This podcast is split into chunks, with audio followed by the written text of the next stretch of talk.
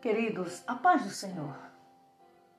Nesta tarde, eu vos trago uma reflexão que se encontra no livro de Apocalipse, no seu capítulo 21, no seu verso 4, parte A, que nos diz: E Deus limpará de seus olhos toda lágrima.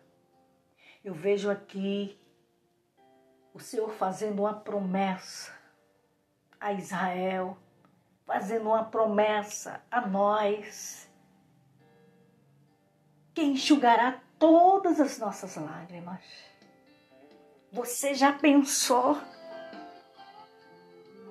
O Senhor fazendo isso na minha na tua vida. Hoje somos perseguidos, somos caluniados, somos desprezados. Alguém olha para nós e nos vê como nada. Mas nós somos importantes. Somos a menina dos olhos do Senhor.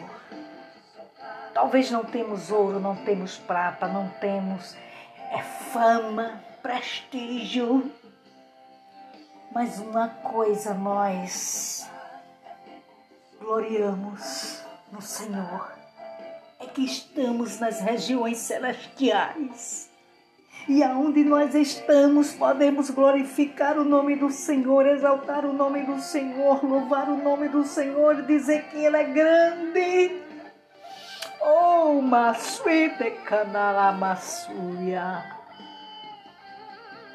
Porque é muita coisa, queridos.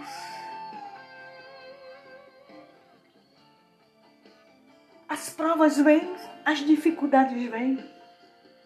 Muitas vezes dizemos: não estou aguentando mais, não vou suportar. Jesus me acode, me ajuda.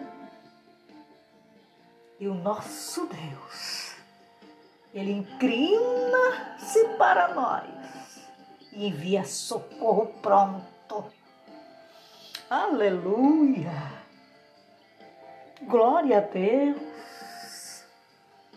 Talvez não temos nada de importante, mas a palavra de Deus diz que o choro dura uma noite, mas a alegria vem no amanhã, pela manhã.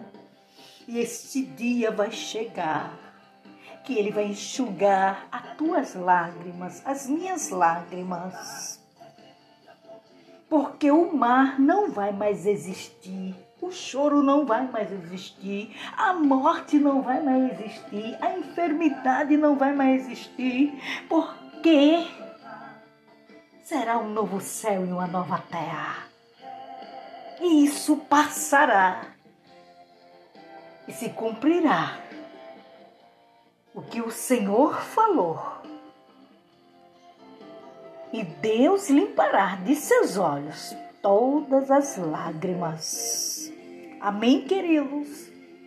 Que Deus em Cristo vos abençoe em um nome de Jesus.